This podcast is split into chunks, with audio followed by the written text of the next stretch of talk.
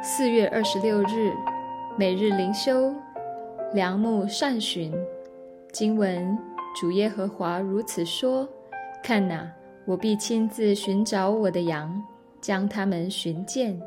以西结书三十四章十一节。当我们如羊走迷时，还不认识这位好牧人，而他已亲自找到了我们，多么奇妙啊！他竟先来寻找。拣选我们，他不仅是个拯救的牧者，更是个善找迷羊的牧者。虽然天父赐给他的人已走到地狱的边缘，但我们的主仍切切寻找，费尽心思地将他们吸引归入羊圈。他已经找到我们那些常发现在我们心头，进而在祷告中纪念的对象，让我们存着信心。相信他也必能找到他们。只要有任何一只羊远离圣洁真理的操场，主必不辞劳苦，用慈绳爱索将他们带回。他们或许会跌倒、犯罪、走入歧途，但耶稣这位神人的中保，绝不致任其迷走游荡，以致灭亡。即使在荒郊野外困苦流离，或是落在绝望深渊痛苦挣扎，耶稣必以他的慈悲恩典全力设法营救。他绝不会漏失一个天父所赐给他的羊。这对耶稣是一种荣誉。他能寻找、拯救迷羊，毫无差错。若我是迷途的羊群之一，这是多么宝贵的应许！我可向他恳求，主必救我。四不真，信心的支票簿。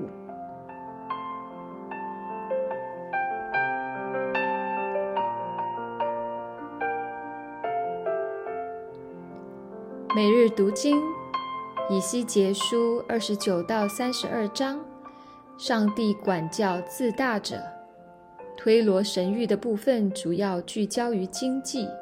上帝的预言主要集中在警告推罗，现在所有拥有的繁华，最终都将不再存留于世。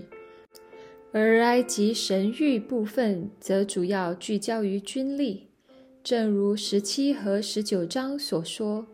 埃及此时与犹太人的政治军事密切相关。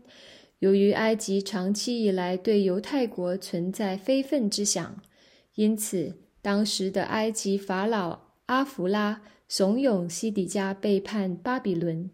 这解释了犹太人为何会考虑投靠埃及，因为他们接收到了来自埃及法老带有引诱性的庇护承诺。这一背景也帮助我们明白，为何上帝要吩咐以西结，为何要谴责埃及。这一段对于埃及的神谕一共分为七个部分，除了三十章一节以外，每一段神谕的开头都有日期标记，结构清晰。首先，在二十九章一到七节中。上帝把法老阿弗拉比作是一头河争的怪物。尼罗河是生命之河，上帝赐给埃及人这条河，但是法老阿弗拉却说是他自己造了这条河，因此这条河属于他。他自称为神，自高自大，这是他所犯最大的罪，在上帝眼中。阿弗拉这条河中的怪物并没有什么了不起。他预言，他将要杀死这条怪物，好让埃及一切居民知道他是耶和华。对于阿弗拉的第二个指控，是他背叛了以色列。以西结书二十九章六到七节。埃及人本来就以不守承诺而著称。但是西底家王仍然愚蠢地被埃及所蛊惑，投诚埃及。最终，埃及人根本无力阻挡巴比伦军队。最终，埃及全地也要被巴比伦入侵。尼布甲尼撒王要扫清这地，让埃及荒废四十年之久。以西结书二十九章十一到十三节。主前五百六十八到五百六十七年，这一预言应验了。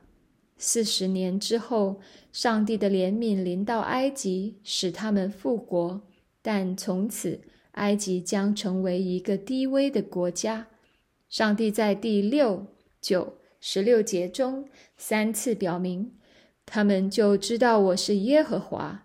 在整卷以西结书中，这句话出现了约有六十次。我们可以因此认识到。上帝对人类的爱与怜悯，无论是祝福，还是审判，还是管教，他的心意总是良善的，是为了恢复整个受造的次序，让人认识这位天地的创造主。第二个神谕是本书中日期最晚的一个。以西结把这段神谕放在这里，是因为这个信息与埃及有关。当尼布甲尼撒王围攻推罗取得胜利以后，上帝决定将埃及赐给巴比伦王作为酬劳。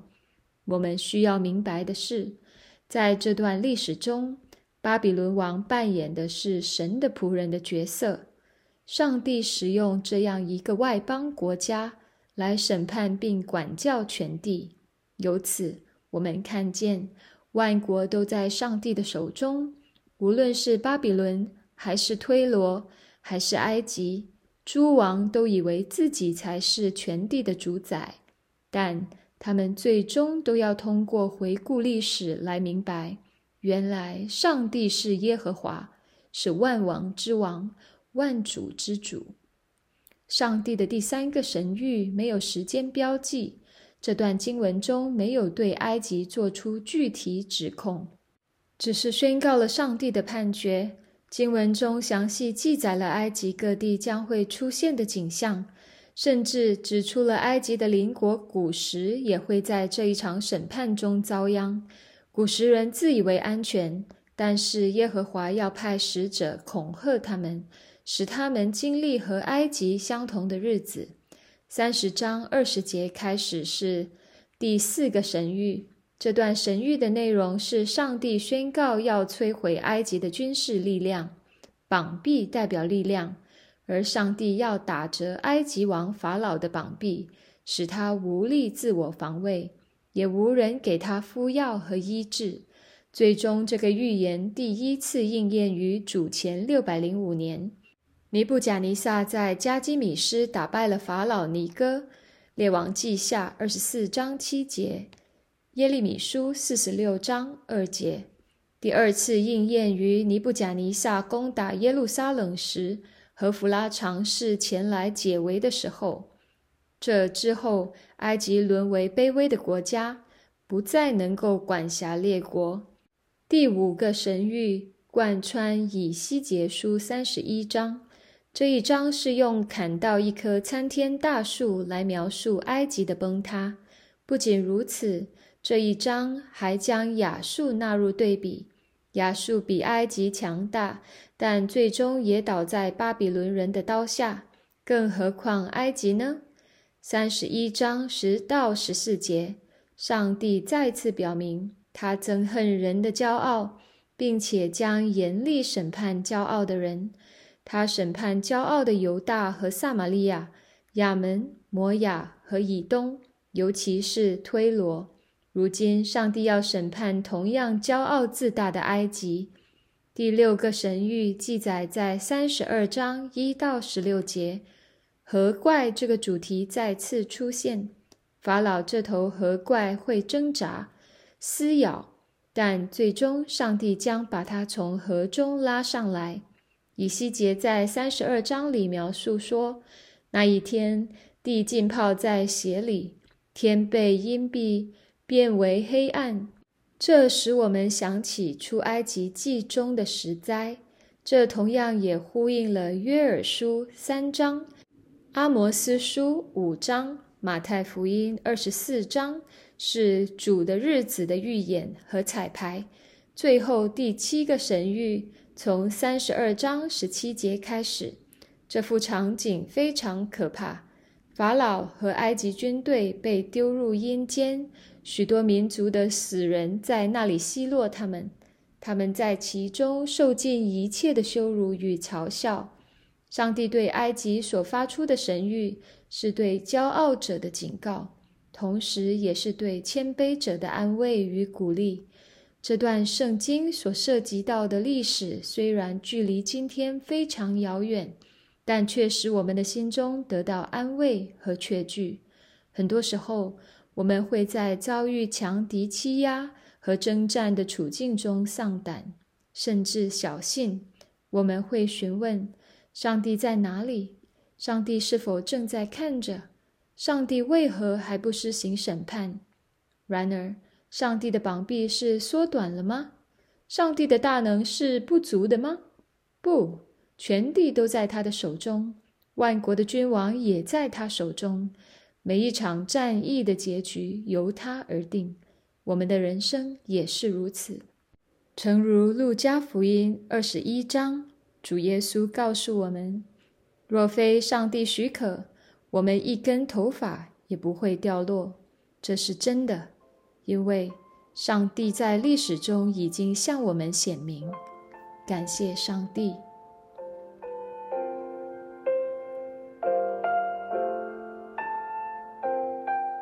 反思与祷告：第一，上帝对埃及所发出的神谕是对骄傲者的警告。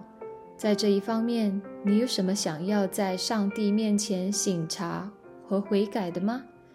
什么是骄傲？你最容易在什么时候产生骄傲的心？第二，上帝对埃及所发出的神谕是对谦卑者的安慰。在这一方面，你有什么想要在上帝面前感恩的吗？是否有哪些紧张或复杂的人际关系困扰着你，以至于你担心自己在这些关系中处理失败？上帝的话语如何安慰你，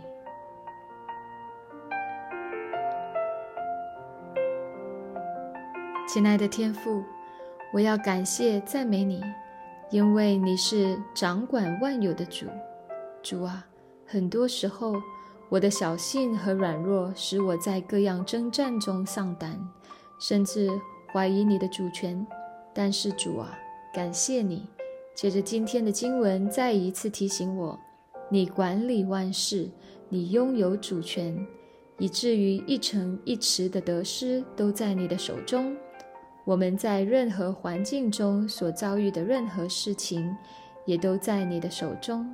不仅如此，主啊，我是属于你的，因此我就带着敬畏和谦卑，在你面前仰望你一切的带领。